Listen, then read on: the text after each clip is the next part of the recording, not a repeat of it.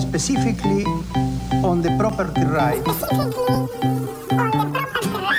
Fuerte al medio. La política, los medios y la comunicación pensada a contramano. Con Santiago Marino y Agustín Espada.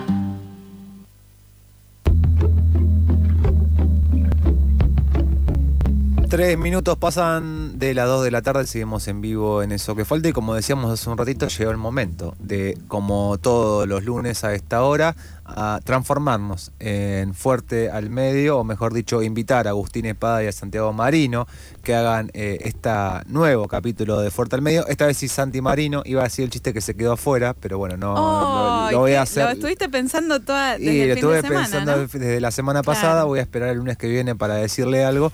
A quien saludamos es Agustín Espada, que no está afuera, sino que está dentro de esta comunicación. Hola, Agus, ¿cómo estás? Buenas tardes, ¿cómo andan? Menos mal que no lo, que no lo dijiste, Ale, ¿eh? Muy Porque fuerte. imagino, sí, sí, sí, sí, menos mal que te que te censuraste, podríamos No, decir. sí, sí, no, no, bueno, pero viste que en esto de los merecimientos merecería estar adentro, Santi, pero hoy no está adentro, así que bueno, Sí. esperemos que el lunes que viene esté adentro. Sí, sí, sí, sí. Bueno, yo no, no, no, no puedo bromear mucho, pero No. se están se están viviendo momentos de, de agudo llanto en redes sociales. este, Escúchame, por- ¿cómo te fue? Eh, me interesa, la otra vez me- el sábado estuve con un hincha de Independiente sí, y le pregunté eh, cómo vivía, lo- o sea, cómo, vivi- cómo iba a vivir lo del sábado, teniendo en cuenta el, el cruce entre Boca y Racing, y me dijo, quiero que pierdan los dos, pero bueno, quiero que pierda Racing más que Sí, Boca. sí. ¿Vos te pasó algo similar?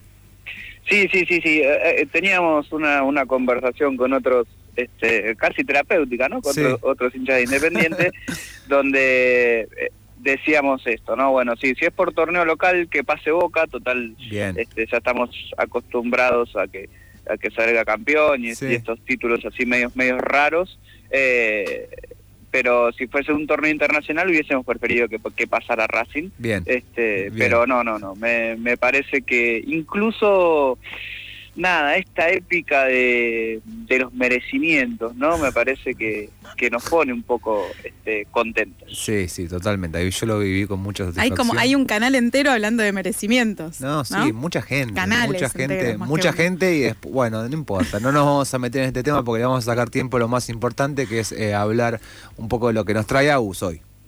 Así es, porque la semana pasada tuvimos una novedad en un- una materia que hacía bastante que no se movía en el sentido de la discusión de qué hacer con las telecomunicaciones y qué hacer con los los servicios de telecomunicaciones, Hmm. ¿no? Digamos, para poner en contexto, va falta poquitos meses para que se cumplan dos años de la sanción eh, mejor dicho, de la publicación del decreto de necesidad y urgencia 690 que declaró como servicio público Hmm. a los servicios de este, televisión paga, a los servicios de telefonía móvil y a los servicios de internet al hogar o de banda ancha, ¿sí? Sí. Eh, Un poco nos ilusionamos, tenemos que decirlo. Dos años después, en el momento en que salió, fue como bastante. ¿No? Sí, sí, fue sí, para sí, que- bastante prometedor. sí, fue bastante prometedor, aunque yo te diría que las esperanzas duraron muy poco. Muy poquito, muy poquito. Eh, a ver, eh, eh, te- era una, una medida que tenía bastante sentido en un contexto donde hacíamos todo a través de Internet, ¿sí? a Claro. través de, de- de las comunicaciones. Recordemos, agosto de 2020, plena pandemia y pleno eh, aislamiento social, ¿no? Este, cumpleaños por Zoom y ese tipo de cuestiones que no extrañamos para nada. Eh, teletrabajo, telestudio, lo, lo que querramos este, imaginarnos en ese momento de nuestra vida sucedía a través de las redes y a través de los servicios de conexión que no podían fallarnos porque nos quedábamos sin trabajar, sin estudiar, sin entretenernos, sin ver a nuestros familiares. Eh, la realidad es que esa medida tuvo muy poco impacto porque eh, una de las primeras consecuencias insólitas que tuvo, eh, insólitas por la poca construcción política que hizo el Claro. gobierno en torno, a esa- en torno a esa medida, es que los eh, proveedores de servicios chicos, medianos, enormes, cooperativos, pymes, grandes empresas, se pusieron todos del mismo lado para decir que era una medida malísima. ¿Sí? O sea, la gran virtud eh, de, ese, de ese decreto de necesidad y urgencia fue sentar a todos los actores proveedores de estos servicios en la misma mesa Claro. con la misma postura. Muy estratégico aparte, ¿no? Sí, y, a- y además mostrando un sentido de la de la construcción política bastante precario por parte del gobierno para tomar una medida que claramente eh, iba a atentar contra los intereses de grandes empresas y que debía contemplar las gigantes asimetrías que existen en un sector como el, el, de proveedor de, de provisión de, de internet, de cable, donde no solamente existen eh, el grupo Telecom, el grupo Telefónica, Claro y DirecTV, hmm, ¿no? Digamos, existen en el país cientos y cientos de proveedores que se vieron indiscriminadamente inmersos en esta, en esta normativa. Por supuesto, las grandes empresas eh, judicializaron la medida y obtuvieron medidas cautelares que hicieron que este DNU 690 no se les aplicara, ¿sí? y que existiera mm. entonces otra simetría, que es la simetría regulatoria al interior del sector de las de, la, de los servicios de conexión, que es que las grandes empresas, por medidas judiciales, no están este, atadas al cumplimiento de las, de las fijaciones de precios que, que establecía este decreto en necesidad de urgencia, mientras que todos los actores medianos, chicos, cooperativos y pymes sí están sujetas a las actualizaciones que hace el ENACOM como parte de este decreto. Recordemos que además de sancionar como servicio público a estos servicios, la principal y más polémica medida era que a partir de entonces el aumento de precios iba a, ser indicado y fijado por la autoridad de aplicación, en este caso el ENACOM, ¿no? Es decir, que cada tres o cuatro meses el ENACOM iba a autorizar un aumento del 10, 15, 12, 8%, dependiendo del trimestre, a todo el sector. Ahí estaba lo prometedor en algún punto también.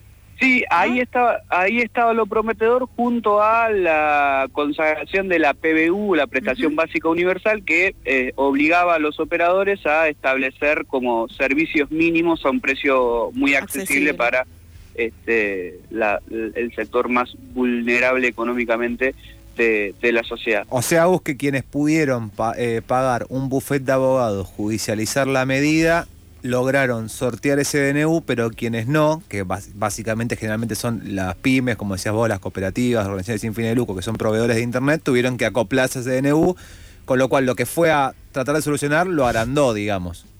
Sí, totalmente.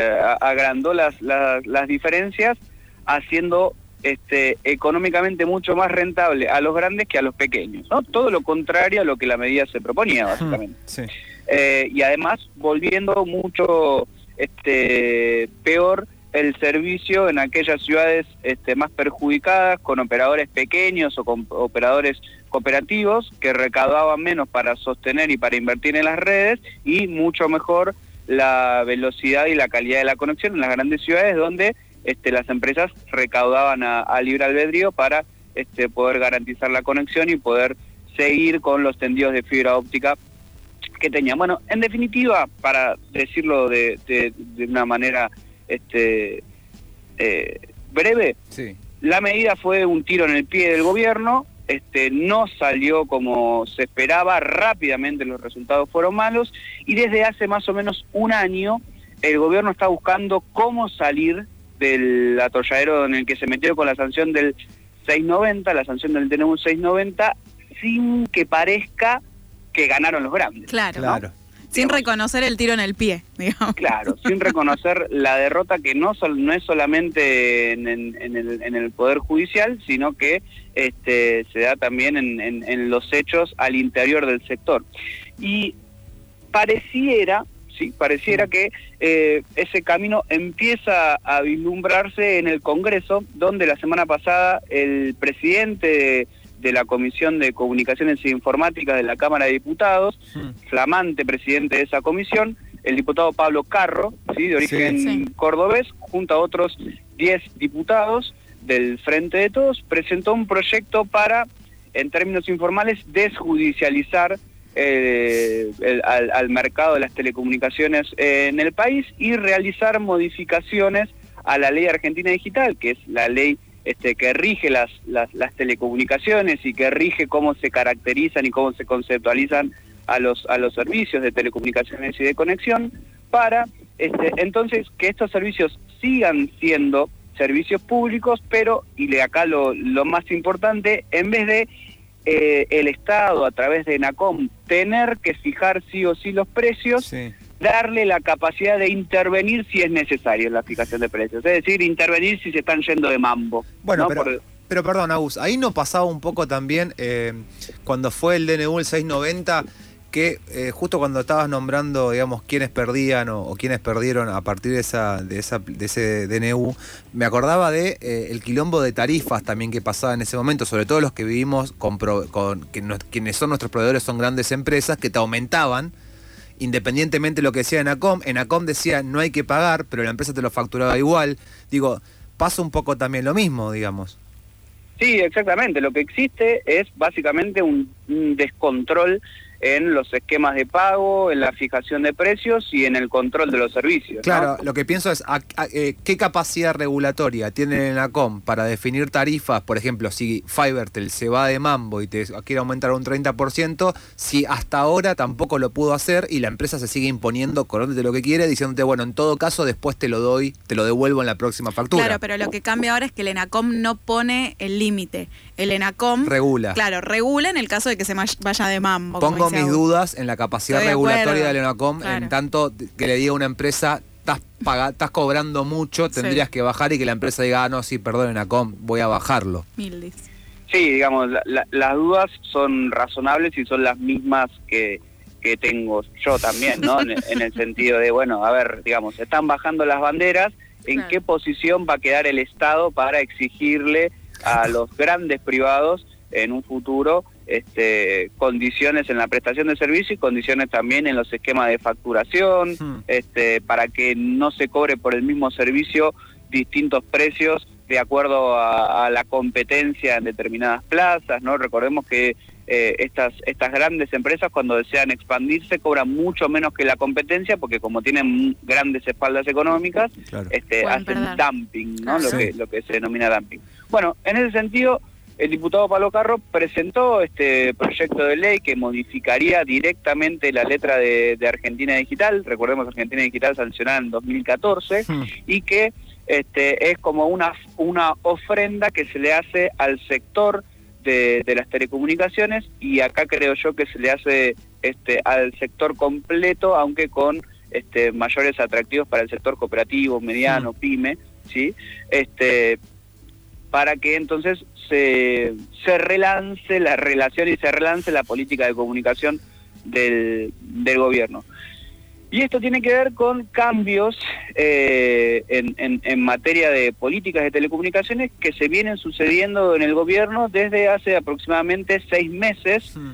eh, cuando eh, Mansur, ¿sí? el jefe de gabinete, decidió tomar este, el poder en esta materia, ¿no? Digamos, con cambios en, jefatura de gabinete, con la designación de un nuevo subsecretario de, telecomunicaciones y con una negociación mucho más abierta, con declaraciones públicas del vicejefe de gabinete, de Jorge Neme, este, diciendo, miren muchachos, nosotros vamos a intentar de eh, desarmar el, el 690, ustedes bajen los juicios, así podemos empezar una, una transición en, en las negociaciones este, con el sector que por ahora no viene pasando y que, a ver, más allá de este, de este proyecto de ley, no pareciera este, que, que el sector vaya, sobre todo que las grandes empresas del sector vaya a aceptar así nomás que ante la primera de cambio el ENACOM eh, pueda intervenir, ¿no? Pareciera que ahí también hay un problema porque quieren que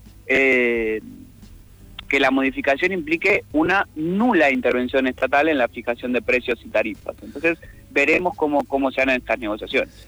aparte, digo, cuando hablas de, judicialización, eh, la propuesta, digamos, que se, o lo que se quiere empezar a charlar, digo, también eh, venimos un largo recorrido de fuerte al medio y cualquier política de comunicación generalmente con las grandes empresas se judicializa, con lo cual es como, bueno, arreglemos por ahora, pero en un mes no te garantiza nada que no se judicialice de vuelta y se trabe de vuelta, que es gran problema, aparte cuando se quiere discutir grandes cambios en las telecomunicaciones o en las comunicaciones, es, bueno, lo primero que hago es te judicializo esto, hago lo, que me parece, te lo freno y trata de destrabarlo.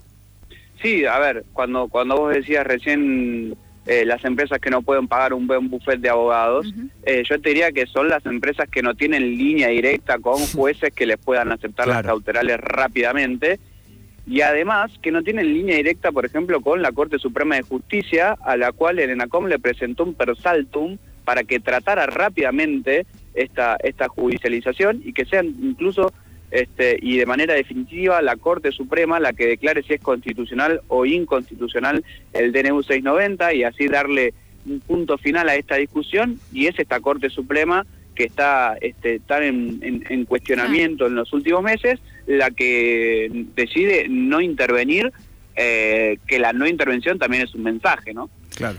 Eh, ahí también eh, se van sucediendo, vos lo nombrabas, Agus, recién, como bueno, viene habiendo cambios, ¿no? Que en, términos de equipos de comunicación a nivel gubernamental, también han cambiado voceros, ¿no? Digo, ahí eh, Cerruti, Cerruti, tomando también otro rol. Recuerdo mucho que durante 2020 uno de los grandes temas que, se abordaron en Fuerte al Medio tenía que ver con la comunicación de gobierno, ¿no? Eh, y eso hoy empieza como a quedar en, en otro lado, medio que dejamos de hablar de eso. Incluso dejamos de hablar pero no porque nosotros dejamos de hablar, sino porque deja de estar en la agenda del propio gobierno eh, ciertas cuestiones vinculadas a políticas públicas eh, sobre comunicación o de comunicación. ¿Notas algo así o es una impresión personal?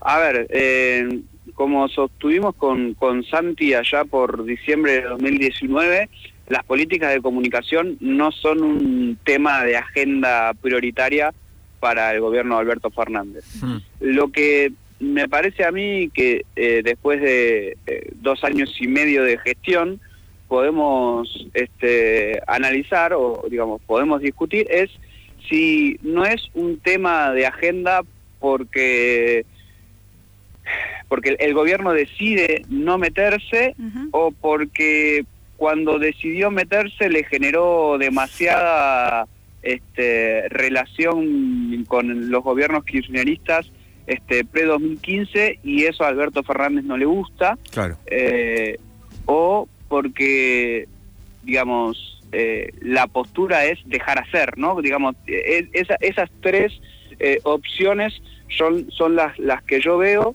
y tiendo a pensar más parecido a la segunda, ¿no? Digamos, es un tema donde cada vez que el gobierno parece que va a intervenir o parece que va a discutir ciertas cuestiones, sale tildado de, kirchnerista y sale este tildado de el Estado que quiere regular todo eh, y rápidamente sale el gobierno y distintos funcionarios a pedir perdón, ¿no? Digamos, hoy, hoy está el, el pasó con Belis, por ejemplo, cuando fue el tema de regular plataformas, y hoy, por ejemplo, se está desarrollando el Internet Day, que es un evento de que organiza Cabase, hmm. eh, mm, una de las cámaras que, aglutina a proveedores, a proveedores del servicio de Internet en todo el país, y ahí hay funcionarios públicos este, pidiendo no disculpas, digamos, nosotros este, vamos a intentar de judicializar esto, eh, y le están diciendo en la cara que eh, la intervención del Estado es mala,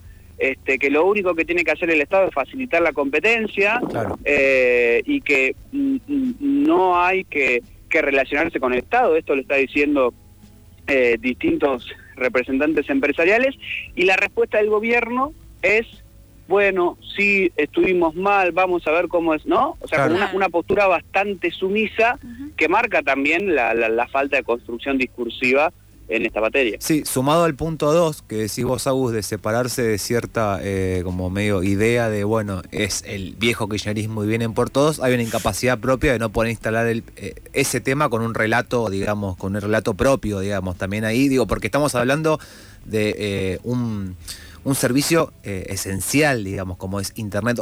Ni hablar cuando fue en el 2019, en el pleno de la pandemia, que estábamos absolutamente, 2020, perdón, todos haciendo todas nuestras tareas por Internet, sino que más allá de la situación de pandemia, el contexto de pandemia, es un, un, bien que lo usamos para toda nuestra vida, con lo cual si vos como gobierno no puedes construir un relato para discutir eso y lo único que te queda es diferenciarte de una cosa y pedir perdón al resto, hay un problema medio de generar un discurso propio que es medio alarmante.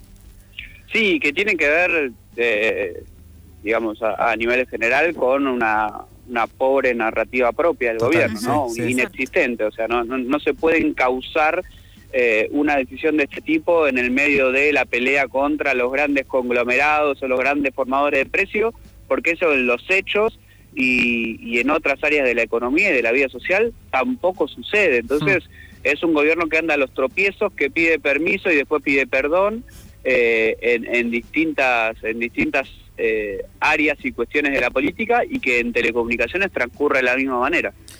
Agus, te vamos a agradecer un montón. ¿Sabes qué pensé, Agus? Perdona que te interrumpa, que íbamos a hablar del Martín Fierro. Uh, Uf. ¿Lo viste? No vi nada, no, sé quién ganó el oro, ¿eh? Ganó, Masterchef. Masterchef. Ah, bueno, está bien. claro, más que merecido. Ahí está, ganó Masterchef y lo único que vi fue gente que está bien, estaba muy indignada porque el mejor programa humorístico había sido... Eh, este ¿Periodismo para todos? No. eh, polémica en el polémica mar. Uy, muy difícil. muy ayornado a los tiempos, Aptra. Muy difícil. Eh, hay que ver si tienen F5 en Aptra. Sí, no sé, este, sí. No sé cómo, cómo funciona eso, pero bueno. Vi ¿Cómo funciona Aptra? No, sí, pero vi una foto de gente votando en una cocina. En una cocina. Claro. Sí, vos también la viste, ¿no? Medio raro. No sé si era la cocina de Ventura, pero bueno.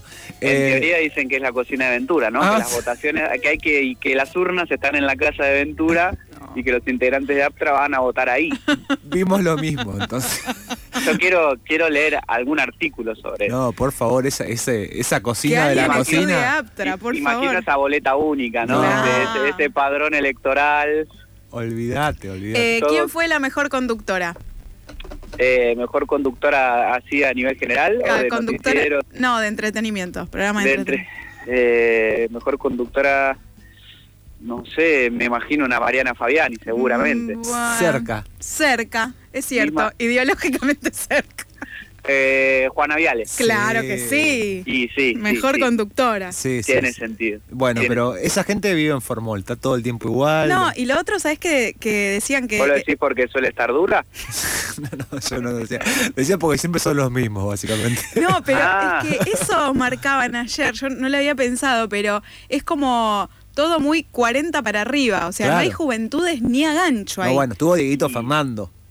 ¿Quién? ah, el hijo. El hijo que Pero no, les invito a ver la, presentación que hizo en la alfombra, no sé si es la alfombra roja, la del Martín Fierro, pero cuando lo presentaba en la tele, eh, metió un superpoder maradoniano como que se abrió, o sea, adelante de la cámara, se abrió de brazos así lo único que pido es que cuidemos la exposición de ese niño. porque ya sabemos lo que pasó con la sobreexposición de ciertos personajes, incluido Maradona. Cuidemos a, Dieguito Fernando. Pero bueno, fue ayer al homenaje que se armó a Maradona. ¿Y abrió los brazos y qué? Abrió los brazos, miró para arriba y dijo, dame el poder, papá. O sea, una locura. Pero bueno, eh, era lo más joven que había, Dieguito Fernando. Sí, bueno, muy, muy a tono con, con la tele argentina. Sí, claro. Agus, eh, te agradecemos muchísimo el tiempo. ¿Estás todavía allá en, la UNCI? Estoy aquí, sí, sí, en, en, desde Villa Cariño, podríamos decir. De hecho, incluso estoy como cuidándome de, no mirar mucho porque hay una escena de una manta tirada en el piso. bien, Y una, una pareja los arrumacos. Bien, hace frío aparte. Sí, muy necesario, muy necesario, pero bueno, uno no... Uno no, no querés interrumpir. No, claro, no no, no no, Te mandamos un abrazo, abrigate, por favor. Eh, y nada, nos encontramos el lunes que viene. Nos encontramos el lunes que viene, amigos y amigas. Este, un gustazo como siempre.